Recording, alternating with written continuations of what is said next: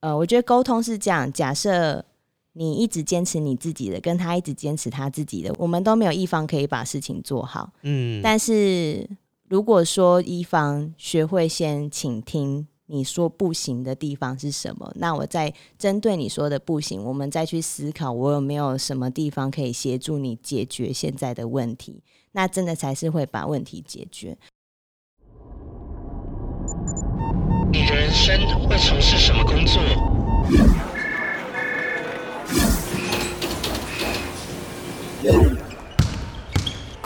你的生命会如何展现热情？我是 Vance，我在这里陪你一起找出内在的职人精神，在变化多端的世界与产业里，获得快乐与自信，成为晋级的职人，Enter to Win。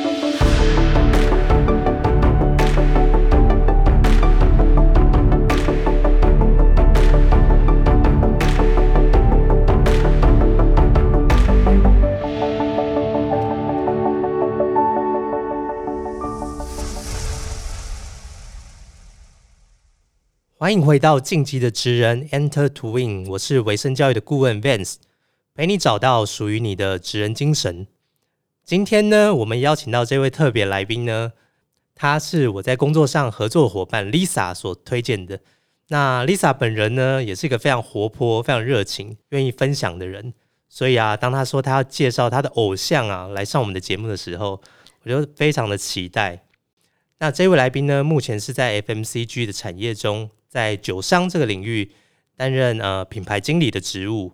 那他从英国硕士毕业之后呢，就进入到通路行销的这个领域。那到现在呢，在品牌行销这条路上发展。那今天呢，很荣幸邀请他来分享他的职业故事，特别是在行销领域跟英国留学的这段经验，还有在酒商产业一些不为人知的一些心路历程。好，那就让我们欢迎今天的来宾 J 啦。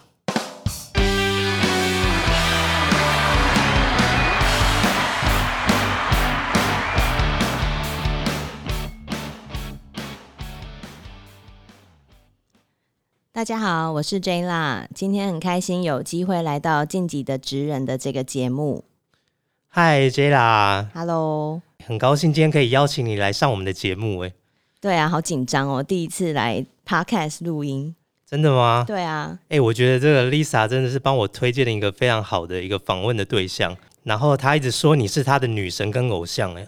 可是他平常都不是这样对我的，真的吗？我今天看到你本人，我开始懂了他的想法。对啊，过奖过奖。哎，我觉得你本人的状态保持的非常好。哎，你平常有做一些什么样的保养吗？我平常就是喜欢跑间歇跑跟重训。哇，这么健康啊！对，需要舒压一下。真的？那你频率大概是多少？大概一个礼拜有三次的运动。哇，那很频繁呢。对，因为酒伤嘛，喝酒会有职灾。真的，这样提醒我，我也好久没有去运动了。对，要保持这个良好的习惯，才可以有更好的对频频率要再高一点。对，那一开始你可不可以先简单的介绍一下你自己啊？大家好，我是 J 啦。那我大学的时候是在台湾主修日文系，那念完大学之后，我就到英国 University of Birmingham 去念 International Marketing 的这个科系。那呃，在英国呃念了一年的书之后，然后留下来半年的时间不务正业，到处玩，到处走走看看，然后回来再找工作。那第一份工作呢，是进到了科技产业当软体 PM 的部分。那很快就发现自己好像个性跟这一块没有这么的适合。所以那个时候又再辗转到了一个 IT 的媒体公司当媒体业务。那所以那个时候一些呃聊天打屁的技巧，可能是在那个时候去磨练上来的。这个也蛮重要的。对，其实想想那时候觉得很辛苦，要跑客户，骑机车到处跑来跑去。但是现在回想起来，也是一个还蛮珍贵的经验。然后到了一年的时间之后，又到全家。前面先是做日本老板的翻译，然后翻一些文书啊，或者是陪他进会议里面当他的专属翻译，然后翻着翻着呢，又辗转去做了行销研究，然后做一做又去做了采购，然后采购做一做，哎，刚好就有这个酒商的面试机会，然后就进到了酒商通路行销的这个完全不太一样的领域，然后一直到现在。你一开始进入到酒商呢，是在 DR 酒这个烈酒集团吗？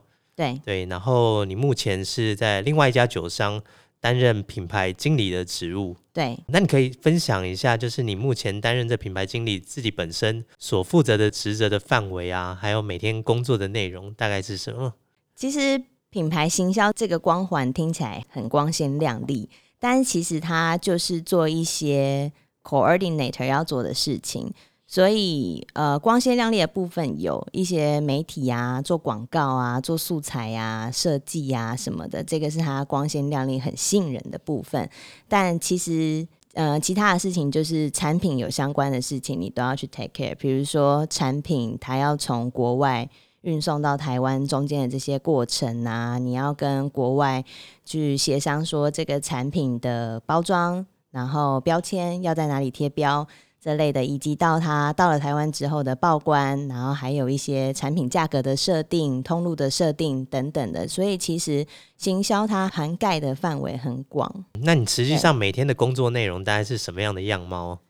就是现在不是疫情很严重吗？所以现在几乎每天都在追赶这个海运，就是说，哎，那我的货什么时候要到？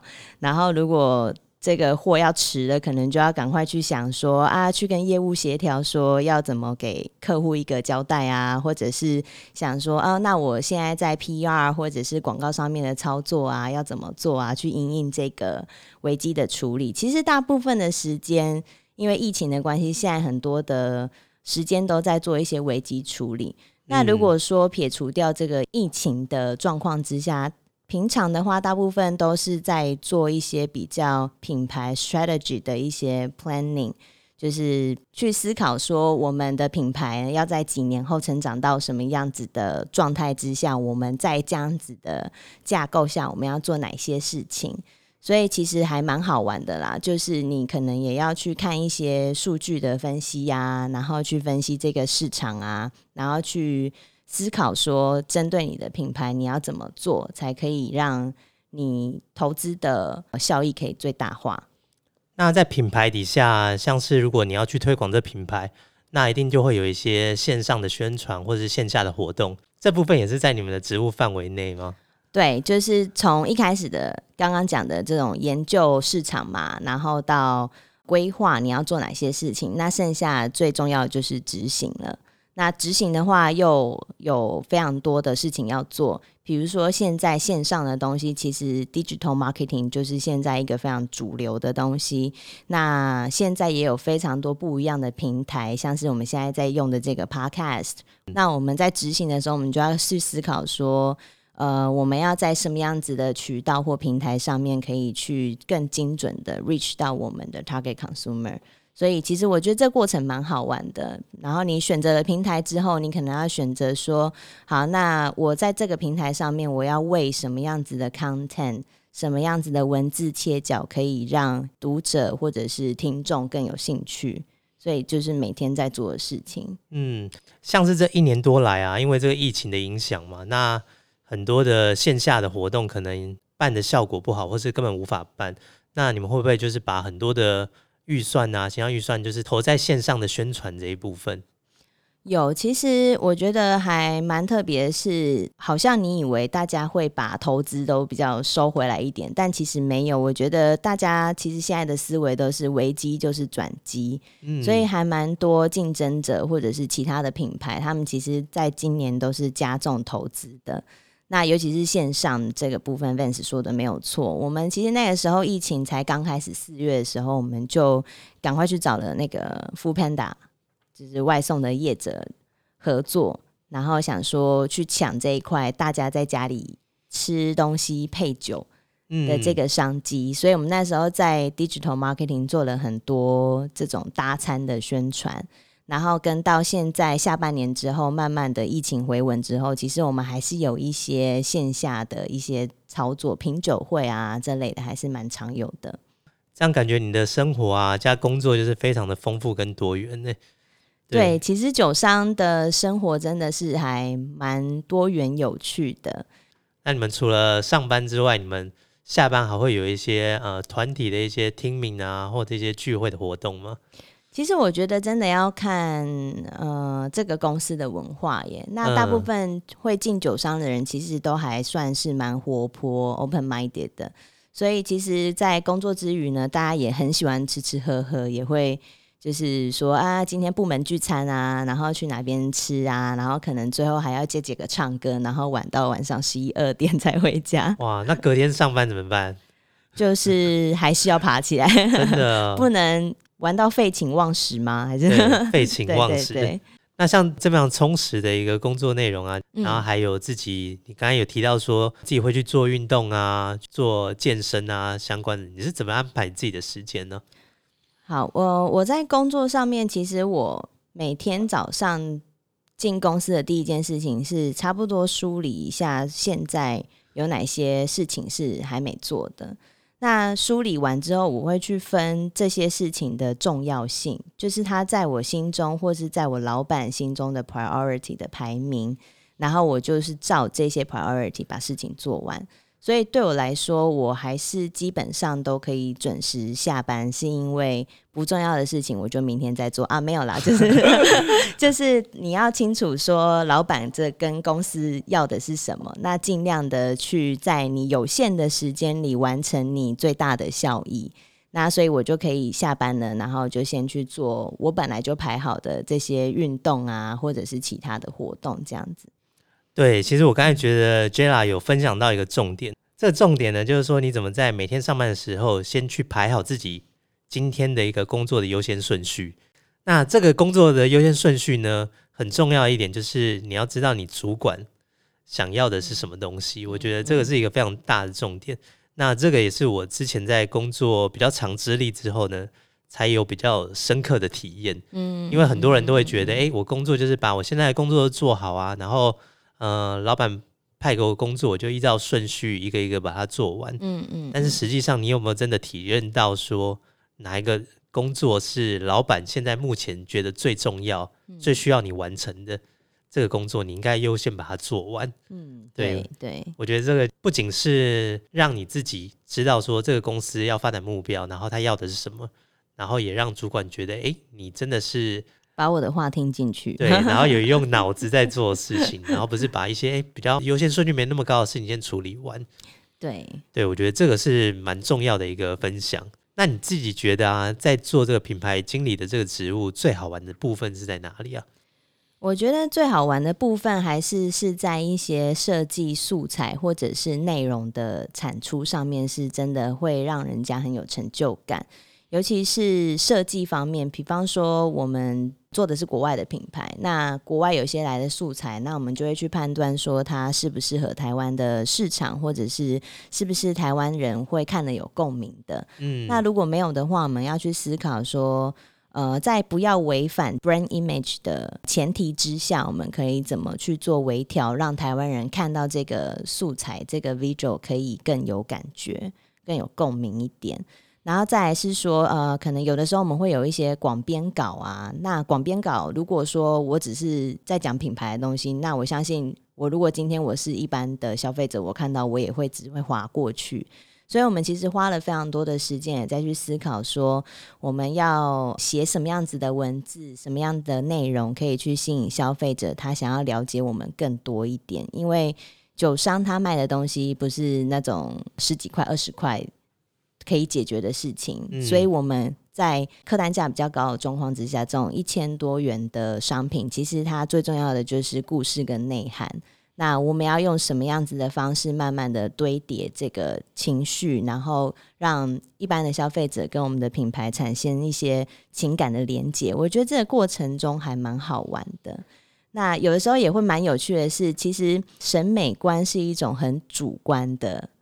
对，那有的时候你收到设计公司回来的东西，你觉得好看，你老板觉得不好看，那老板觉得不好看就是不好看，那你要想，办法，这很麻烦 呢、对对对，那你要想办法去梳理，因为有的时候它就是很主观的东西，它不是说哦一个数学我可以说你哪边算错了，一二三调整，可是设计师可能他设计师就觉得这个超美啊，你怎么会说不好看呢？那我看了之后，我也觉得这个超美啊，你怎么会说不好看呢？但老板说不好看就是不好看嘛。但老板说不好看的话，你要去梳理说不好看在哪里。对啊，你要怎么样去问老板说，哎，你觉得不好看的地方？加上老板都是很忙嘛，对对啊，你要怎么样有逻辑性的去问他说，他可以指出哪些地方可以特别去做改进的？我觉得很困难，因为这个都很抽象。对，然后大部分老板的确真的都很忙嘛，所以他说不好看，我。我后来跟他合作比较久的时间，我就慢慢抓到他喜欢的东西是什么了。那有的时候我还是会硬闯啦，因为我觉得好看啊，然后我就拿给他看，他就说我觉得不好看，我就问他说：“你是不是觉得文字的这个字体不够优雅？”像这类的，我会问的很具体，或者是说，还是你觉得这个颜色的部分是不是对比太重？饱和度太高，嗯，那我们要怎么做调整？还是说这个拍照的角度的问题吗？是不是应该要仰角吗？还是什么？就是我会各个不同的问题，我都会试探看看，然后把它尽量问的具体一点，去针对每个元素去做发问。对对，然后这样我再回去告诉设计公司的时候，我们才不会大家一起做白工。我觉得这个是一个蛮聪明的做法，应该就是要需要这种很有经验的人才有办法。去沟通跟协调，这样设计上面的一些感觉的不同。对，所以我觉得这也是行销最难的地方，因为它就是很主观，所以你要怎么样把你的主观化为客观的条件？我觉得这个是。我每天都还在学习的事情，真的，因为像我们公司自己在跟呃外面的设计单位在做合作的时候，嗯，有时候他设计稿一出来就是不好看，嗯，然后也不知道怎么样回答他说，哎，不好看在哪里？对，就是一看了就觉得好像这个品质没有很好，或者是对，感觉没有很很很有质感。对，所以有的时候我会用那个 app 叫 Pinterest。然后去上面找一些不同的范例，是符合我们心中想象的。所以有的时候，如果我真的问老板问不出个所以然，我也会直接 Pinterest 打开，我说还是是这样，还是是那样，然后把它整理出来，然后就贴给设计公司，说我就要这样。哦，通常就比较不会错了。原来还有这样的方式啊！对，比较快一点。又学到一招了。对对对。那你觉得在工作除了好玩的部分，你觉得最有挑战的地方是在哪里？我觉得最有挑战的是，其实行销它非常需要大量的沟通技巧，嗯，跟人与人之间一些很微妙的相处，因为你对到的不只有你自己跟外部的公司，甚至是呃内部的业务，因为你身为一个产品的经理，其实业绩最后还是算在你的，算是一个你的 KPI 啦。那你要怎么跟业务有一个很良好的合作，让他们愿意去跟客户推广你的商品？跟你是不是有给他们足够的一些武器，让他们去把这个东西讲的好像很厉害，卖给客户？这是一点。那再来就是，其实产品我们都是从国外来的，所以其实你也会跟 supply chain 那边有非常紧密的合作。嗯，那甚至是到一些产品价格的设定，你也会跟 finance team 有非常紧密的合作。那有合作的部分就会有 conflict 的产生，那所以我觉得大多数的时间是行销的人，你要懂得先吸收你自己的情绪，你才可以去倾听别人他今天说他不能配合你的原因是什么。那我觉得这是我工作以来学习比较多的地方，是呃，我觉得沟通是这样，假设。你一直坚持你自己的，跟他一直坚持他自己的，我们都没有一方可以把事情做好。嗯，但是如果说一方学会先倾听你说不行的地方是什么，那我再针对你说的不行，我们再去思考我有没有什么地方可以协助你解决现在的问题，那真的才是会把问题解决。所以我觉得这个是行销人最挑战的部分，是你怎么去。在一个很危机处理的状况之下，第一个先是吸收自己的情绪，还有别人的情绪哦。那再就是说，冷静的思考，我们怎么把这件事情处理完。对，这个我觉得其实讲起来都很简单，但实际上遇到的时候，其实是一个很困难的部分。因为你讲说，平常如果我们是在工作上的合作，那当然如果有一些冲突啊，然后我们可以诶比较冷静的去讨论这个问题，这个。可能会有一些时间，但是你刚才又提到一个重点，就是当危机来的时候，当危机来的时候，这个是比较紧急的。那又可能会对公司或者是对部门有一些影响。嗯，那这时候大家的情绪就很容易上来。那一上来的时候，其实要沟通就并没有那么容易，因为大家都可能会想要站在自己的立场去捍卫自己的利益。对，对，所以这时候是不是有办法可以做这个协调嗯，跟一些妥协让步？我觉得这个是一个，的确是一个蛮有挑战的部分。对对，所以其实很多人都会说啊，我很想要做 marketing。我以前也是学生的时候就觉得说啊，做行销就是很很酷、很亮丽啊。做了之后才发现，哦，原来这不是一件很轻松的事情。你大部分的时间是在学习怎么 coordinate，然后跟到我觉得要在更往上层去思考的时候，是你怎么样激励你身边的人，跟你一起往同一个目标前进。真的，对啊，没有那么简单，对不对？对，但这个过程也蛮好玩的啦。嗯对，那你这几年来啊，其实都是在酒商的产业工作吗？哎，可以回想一下，当初为什么会想要进入到这个产业啊？这产业有什么特别吸引你的地方吗？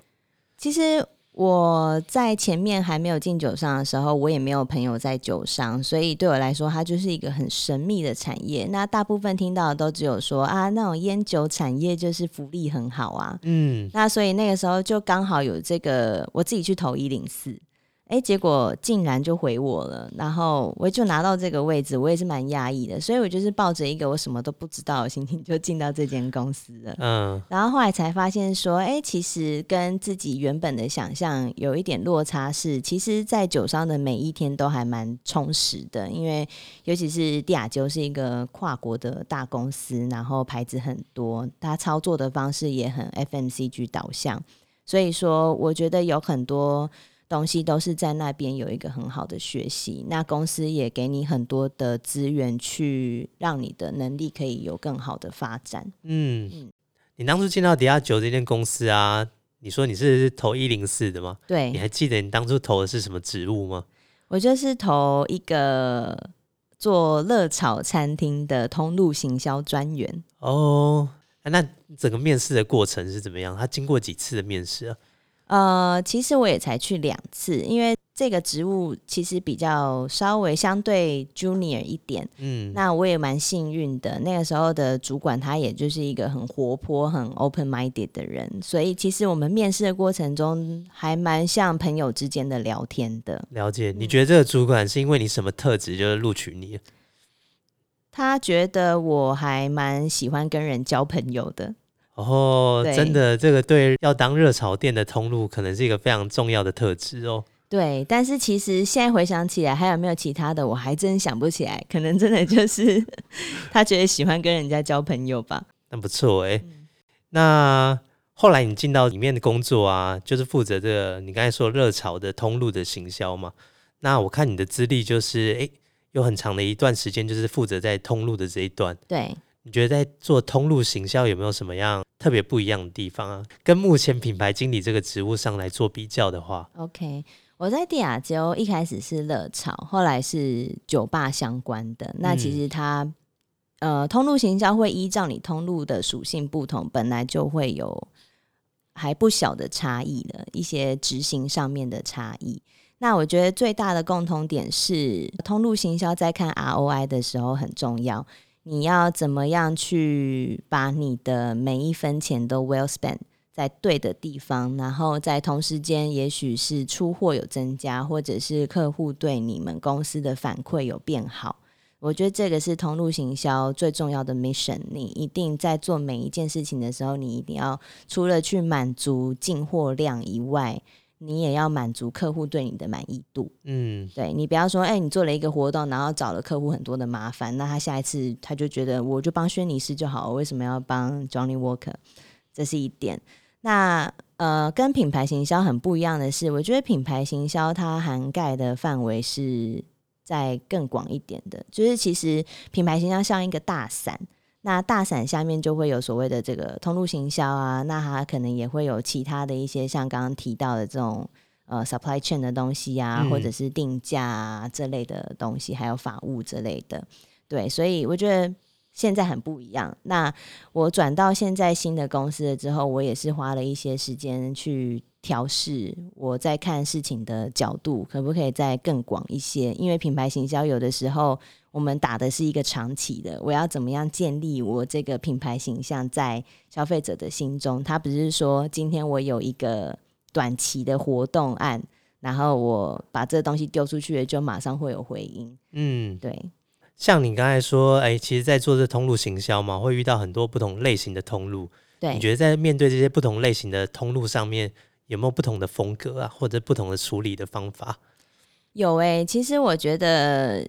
热炒的话算蛮单纯的啦，那我觉得酒吧的话就还蛮好玩的。我之前在做酒吧这个通路的时候，其实大部分面对到的 key man 都是 bartender 或者是呃现场的经理，就是平常负责就是整个店家的这个店长啦，算是店长。那其实这些晚上的通路呢，大家都是很重感情的。所以我跟你有一些 connection，我跟你有一些认识，我就愿意多帮你一些。所以其实我觉得在这些客户啊，应该是要虽然说我是坐办公室没有错，但是如果有机会的话，其实也是可以跟这些客户建立一些情感的连接，然后才可以去更帮助你说，当他看到你的这个合约案的时候，就觉得啊，OK 啊，我可以帮你啊。哦，所以其实你讲的蛮婉转的，应该就是说你会下班时间还要需要到他们的酒吧 喝几杯，然后聊一下，对不对？对，我觉得通路很重要的是你要去了解市场，你要去跑通路。那当然。大家现在听起来就觉得，对啊，我是去酒吧喝酒，哎，是也没有错啦。但是在喝酒之余，如果我只是玩乐的话，那可能也没有办法达成我的目的嘛。所以其实有的时候，我都会下班的时候，然后问业务说：“哎，你今天要去哪一间酒吧？我想要跟你去，那我想要请你帮我介绍这个。”酒吧重要的一些可以做采购决定的人，嗯，那我可能跟他认识的时候，我就会跟他聊说，哎，你平常喜欢喝什么啊？其实这也是帮助我去了解一下。如果我自己都在我自己的角度看自己的产品，我当然觉得自己好棒棒嘛。可是如果今天我出去了，有一些人他可能很愿意跟你分享他就是看到的东西，那有些人也是有遇到那种店家就会洗你脸，就是说啊。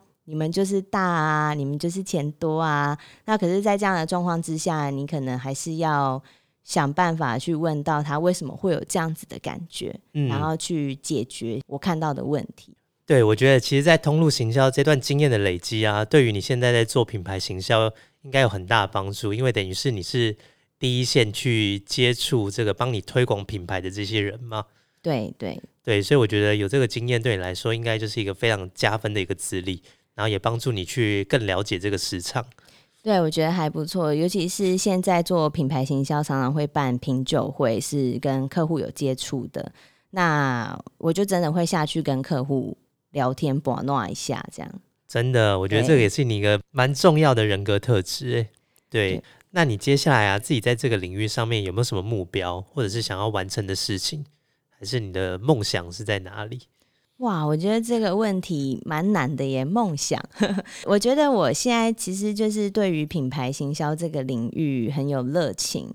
那我觉得有热情跟到你想要做到你想做的事情，其实最重要的关键是你要日复一日做那一些有时候你耐不住性子的事情。嗯，那再就是说你要每天的在这一条道路上慢慢的去耕耘，慢慢的去学习。所以，其实你问我梦想是什么，我其实还没有想到这么广的部分。但是，我会希望说，我就是去做到每一档，我我自己做出去，我觉得哇，这影片好酷哦！我觉得这个东西好酷哦！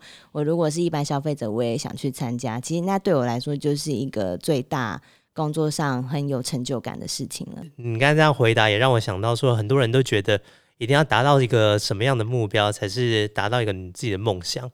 那其实我们不管是在做自己的事业也好啊，其实回过头来看，其实每一天的这些执行，你当你很自己营救于在自己的工作上面，然后觉得有学习到，每天都有自己在进步，就是那个过程，其实它就是一个梦想实现的过程，那个反而是比实现梦想当下一个更重要的一种感受。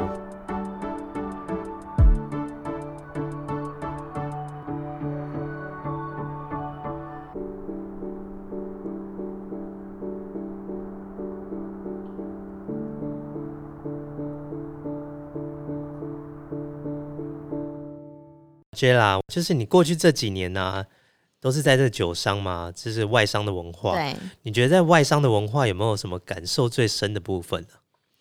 其实我觉得外商啊，它是一个很笼统的名词，但它也有分是哪一种商，也有日商也是外商嘛，美商、英商。其实我觉得大家的风格都不太一样。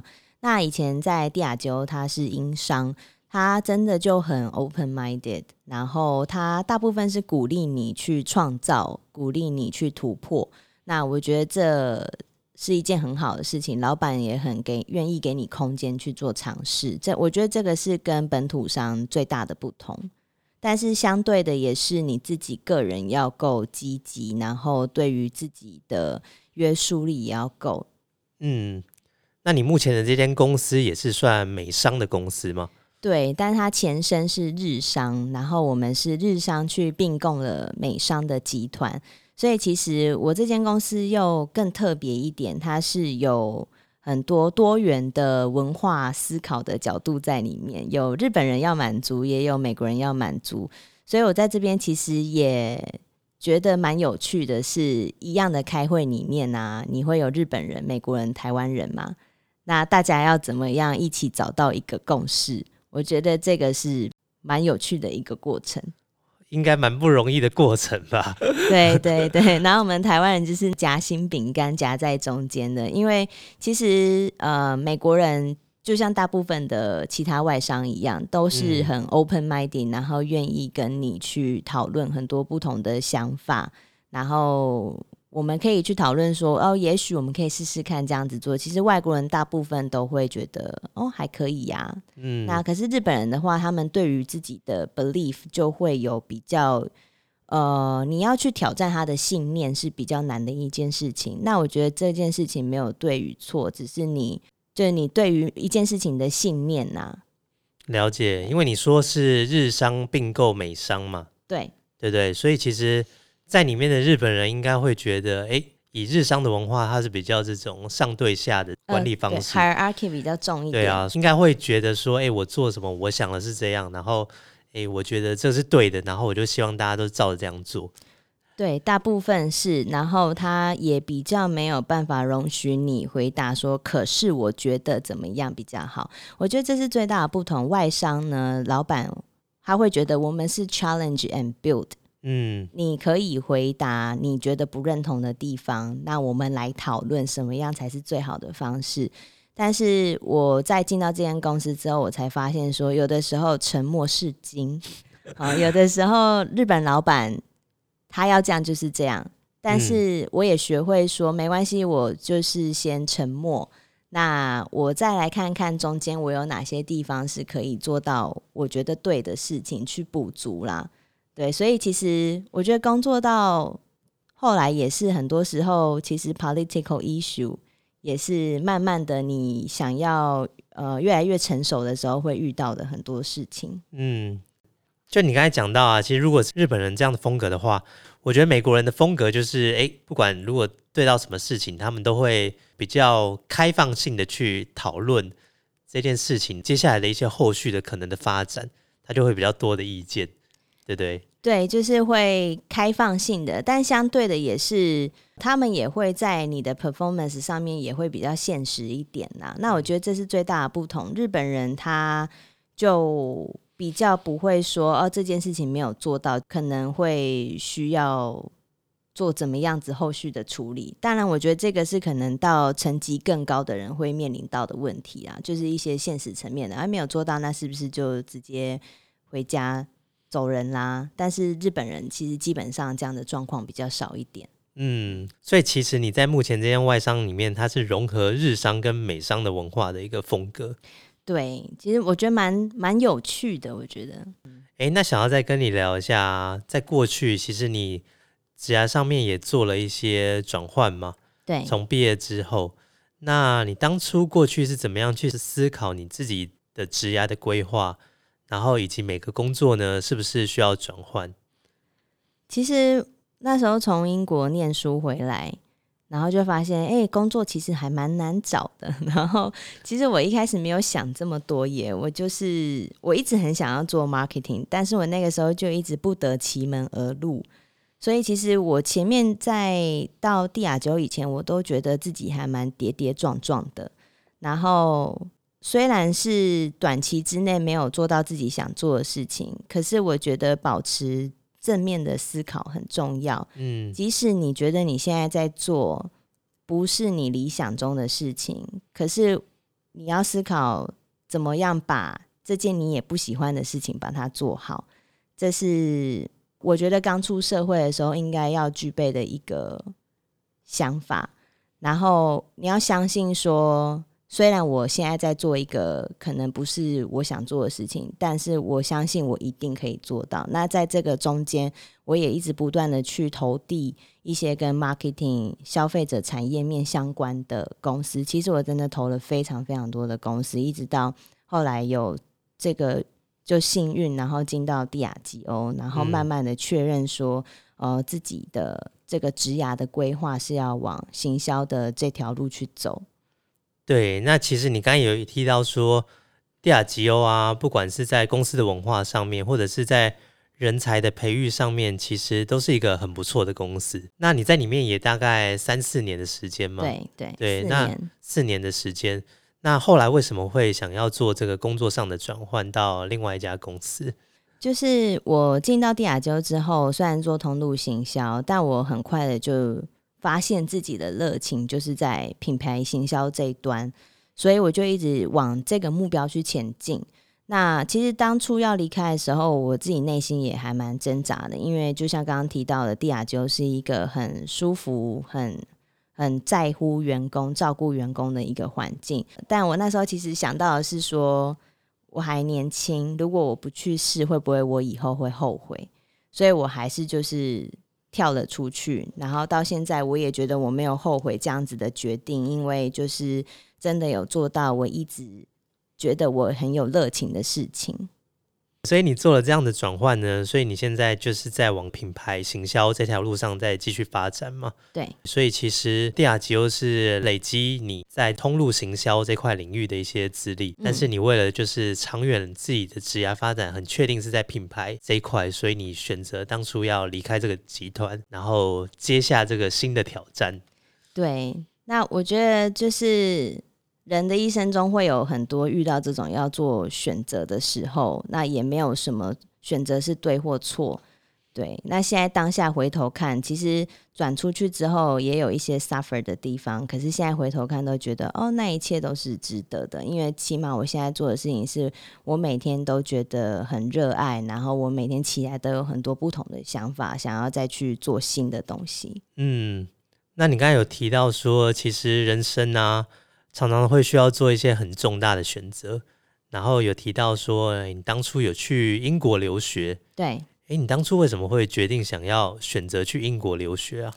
其实还蛮单纯的，就是我表姐是我的偶像，然后表姐在英国留学，所以我就想要去英国留学看一下，就是孕育偶像的地方长什么样子。真的啊，对他为什么会成为你的偶像啊？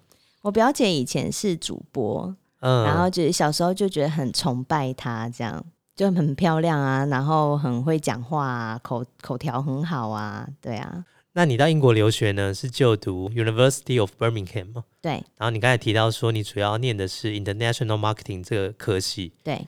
诶，你觉得在这个学校里面带给你最大的帮助是什么？呃，虽然很多人都是去英国念 marketing，那我那个时候有特别挑了这个科系，它是小班制的，所以我们班其实没有超过二十人。然后在没有超过二十人的这个状况之下，其实大家都是来自不同的国家，所以这个组成还蛮 diversified 的，有日本人、泰国人、奈及利亚人。然后英国当地的人，甚至是 maybe 苏格兰的人，其他欧洲人，其实都涵盖的蛮广的。那在这边上课的方式通常都是小组讨论，所以在上课前就会发给你很多的 case study，要你先去做 pre read，然后在课堂上的时候，其实就是老师也不会特别去讲说他给你 pre read 的内容是什么，就直接说啊，那今天我们要讨论出一个东西，然后呃，可能这堂课的最后我们要做一个 presentation。去讨论说，假设如果今天你是一个跨国企业，然后要 launch 一支新的产品的话，你要做哪一些的事情？这样哇，这样时间也是蛮短的。对，就是一堂课的五十分钟，然后老师就发了一个白报纸跟几个签字笔下来，然后给大家一些方向，然后最后呃课堂最后十分钟，就是每个小组要上去快速的用白报纸去 present 你们刚刚讨论的内容。所以大部分上课是用讨论的方式，那我觉得这个方式也给我一些还蛮不错的训练。是我们在台湾的都是比较是我给你很多的东西，你回家读，但是那边的话是我想要看到你表达你的想法。嗯，而且这样的方式其实到进入职场上面，呃，我们每天工作其实很多就是这样的心态，你必须要跟不同的人去讨论一个议题。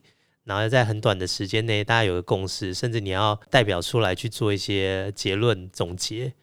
对，我觉得这个帮助很大，因为你要可以表达想法的前提是你已经先内化了很多东西嘛。嗯，所以其实去英国上课，我真的大部分的时间，虽然人家都说啊，去英国就是烟酒生啊，party 干嘛？对，的确有，但是你大部分的时间都是泡在图书馆念很多 essay。真的。对。那你觉得海外留学经验呢，有带给你自己什么样最大的转变吗？对我觉得是看事情的角度有变得更开阔一点，因为你在那边会遇到很多不同民族的人嘛。嗯，然后再来是因为那个时候我们很幸运是呃欧盟免签，所以那时候我们跑到很多不同的国家玩，法国、西班牙、希腊、冰岛啊这类的。所以我觉得我们看事情的角度更广一点的，然后也对很多跟自己不一样的东西会有更大的包容性。那你就读这个学校呢，是位于 Birmingham 这个城市吗？那这个城市应该是在英格兰本岛算是第二大城，就仅次于伦敦的第二大城。对，在那边生活的一些体验，你觉得怎么样？你有去过伦敦吗？跟伦敦相比，是一个什么样的环境？呃，我有去过伦敦啊。伦敦其实就是那种 metropolitan city 嘛，就是很很大啊，然后很五光十色啊，很好玩。那 Birmingham 的话，相对起来，你就会觉得很像台湾的台中吗？感觉起来啦，因为它的东西建筑都比较新一点，因为它以前好像曾经有烧掉过一些大面积的旧建筑。对，所以其实你在 Birmingham，它是一个很有趣的地方，是你会看到新旧交错的市容。那我觉得它的市中心也整理的很漂亮。对，所以我也蛮喜欢 Birmingham 的。虽然很多人听到 Birmingham 都说啊是工业大城，很多印巴人，但是我觉得不会啊，它就是一个很多元，呃，视觉上也很有冲突的一个地方。嗯，对。那在课业之余之外，你会在？休闲时间或下课时间会做一些什么样的休闲活动吗？在城市里面？哦，我那个时候有去，因为其实我们学校的腹地蛮大的，这也是当初我为什么会选择这间学校，就是我希望有大大的草原，然后大大的校园腹地可以去走走看看这样。然后那个时候其实学校也还蛮多那种体育的课程，我那时候有去上网球课。哇，你真的是很爱体育哎。也没有，就是想说它是一个很舒压的方式，嗯，然后又觉得好像打网球很酷，所以我那时候就去上网球课。我还记得那个时候一堂只要两磅，就是校内的网球课。对，校内的网球课是校内体育老师来教。那网球场的设施应该也蛮好的哦，还不错。然后一边可以上这网球，一边又可以练英文，这样。对对，可是这网球真的太难了，所以后来都翘课。哦，然后还有我平常很喜欢去 Birmingham 的图书馆里面，就是坐着也没在干嘛，因为里面很多帅哥，然后他们是新建的，所以那个设施非常的好。了解，对，我觉得这个也是蛮重要的啊，就是鉴赏帅哥嘛，就是对于自己眼光跟品味的提升。对，然后还有一边就是真的认真的念书。嗯，这个也是蛮好的。哎，那你觉得拥有海外留学的经验呢？对你来说，这个优势是在哪里？其实我觉得应该不太算是优势嘛，只是它是帮助我自己自身的一些想法上面变得更开阔一点，因为我有这一段经验，让我看事情的角度有更广一点。所以我在遇到生活上有很多，或是人生上有一些挫折，我我都会去回想起当初在那边很无忧无虑的生活，然后就觉得说，哦，对啊，我就是应该要保持这样子的一个开放的心态去面对生活上面很多不同的事情。对，我觉得有时候会面临到工作上面的一些挫折啊，或者一些没有那么开心的事情，然后回想到以前留学的一些时光。对，心情就会变得特别好。对，然后你就会觉得哦，幸好那时候都玩过了，真的。然后翻翻一些照片啊，去回忆一下哎，当初这个地方的一些风景。对，就安慰自己说啊，都玩过了啦，所以现在就是要好好的工作啊，好好往你的目标迈进。对对对。那最后，你可不可以给大学生啊，或者是一些社会新鲜人在职业规划上，或者是技能培养上面的一些建议？他们怎么样该为自己的职业做准备？好，呃，我觉得有些人都是很 well plan 的人，就是学历很好啊，学经历都很好的人，我觉得很 well plan。那我自己自身的经验是，我其实，在工作的职涯上面，其实一开始没有到这么的顺遂，所以我是就那一些自己已经很 well planned 了，但是有的时候其实有计划是一件好事，但是如果你这个计划太缜密的时候，也不一定是一件好事，因为当你没有达成这个目标的时候，你就会 frustrated。但是，其实，在面临这些很 frustrated 的时候，你应该要去思考的是，我要用什么样的心态去面对我的职涯，面对我的人生。那我觉得这是很重要的。所以，先姑且不论说我是不是要很 well plan，我是不是哦，我就是要走这条路或是什么的。那你何不就是 go with it？就是老天给你什么样子的 task，你就接，然后你就要保持一个很 positive 的思考模式，然后去面对老天爷给你的任何的挑战或者是工作。那我觉得你才会走出一个很不一样的路，不是在你原本 plan 里面的路，它也是一个很好的发展。所以其实我的建议会比较像是在。心灵层面的，就是要保持正向乐观，因为我看过太多的朋友，就是他们都对自己的职业发展很有想法，我一定要做到什么，我一定要做到哪个职位，但是有的时候你最后没有得到，其实那个挫折感是会很大的。嗯，对。那我觉得大家现在才刚出来找工作，尤其是找工作是非常迷惘的时候。那如果你给你自己很多的目标跟限制的话，你有的时候反而会忘记你的初衷，因为其实我们人出来工作也是为了有更好的生活。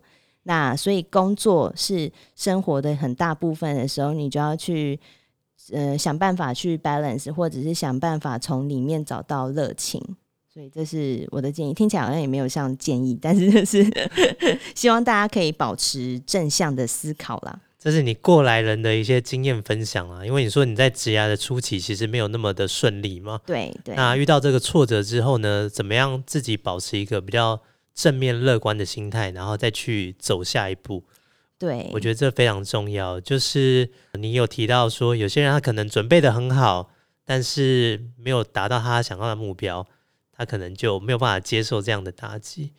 对，我觉得这些。还大部分是蛮蛮蛮常有的，我自己在看，然后就会变得比较消极一点，然后就会觉得说不得志啊，那不得志的情况之下，就会反映在自己的工作表现上面，就会觉得哦没关系，反正我现在就是骑驴找马。但是我觉得，如果一旦有这样子的心态，是非常危险的，你反而会离你的目标更远。对，所以我觉得呢，要培养这种比较正面思考的心态跟态度。可能没有办法，就是从课堂的书本上去学习，可能还是要跟自己本身的一些生活经验啊，然后是不是有更多的机会去跟人家沟通互动，然后去创造自己更多的生活体验，然后在这个生活体验之中，你一定会有一些自己想要做的目标，那有些可能有达成，有些可能没有办法完成，但是接受到的挫折，怎么样让这些挫折成为自己的养分，然后迈入到下一步。然后让自己的下一步可以做得更好。对我其实呃有一部电影也是蛮想分享给各位现在要进入职场的大学生，你们可以去看那个 Brad Pitt 演的《Moneyball》，应该中文叫《魔球》吧。嗯，然后他就是在演说，他前面的人生就是一直非常的不顺遂。他曾经是一个明日之星，然后原本要进 Stanford 打球，然后拿奖学金，结果那个时候有一个大联盟的球队就要把他签下来，然后他就觉得哇，我的人生就是在这个时间点要一帆风顺，我要一炮而红的。但没有想到他签了之后，他就是在大联盟里面就打得不好。然后结果就哎，也就是没有大学的学历嘛。然后后来就是进到呃大联盟里面有一个队伍叫运动家，然后也是就是一群 bunch of loser，就是那时候他很流行，就是呃很有钱很很明星球员，就是大家洋基啊、红袜队啊都会用很重金礼聘。那所以留下来的都是一些可能有受过伤的一些就是运动员。可是他在这样的情况下，他怎么把这一手牌打好？然后跟到最后，甚至是红袜队呢，用一个重金礼聘，想要请他过去当球队经理。后来他拒绝了。然后他那时候最后影片的最后，是他女儿就唱歌，然后就说：“You're such a loser, Daddy. Just enjoy the show。”意思就是说，他最后的选择是他不要去。然后他女儿就开玩笑说：“啊，Daddy, you such a loser。但是你 enjoy 人生这场秀。”然后我看了就觉得哇。很有感觉，真的，我觉得这个电影也是非常经典的一部电影，我自己也非常喜欢。对，然后给我自己的启发也是，有时候我们设定一个梦想，那到最后其实不是梦想有没有达成的这个问题，而是说你在实现梦想这个过程中，你是不是很 enjoy 自己每天在做的事情？对，就是找到生活的热情才是最重要的。真的太棒了。那今天呢，真的很谢谢 Jayla 来跟我们分享他自己在人生的历程中呢，自己的职业故事，然后还有包含他自己在品牌行销的领域所从事的一些工作，跟每天过的工作内容，还有他自己在英国留学的一些经验。嗯，也很开心可以来这边跟大家分享。谢谢你来上我们的节目。不会不会，谢谢。好，那我们今天节目就到这边，我们下次见，拜拜，拜拜。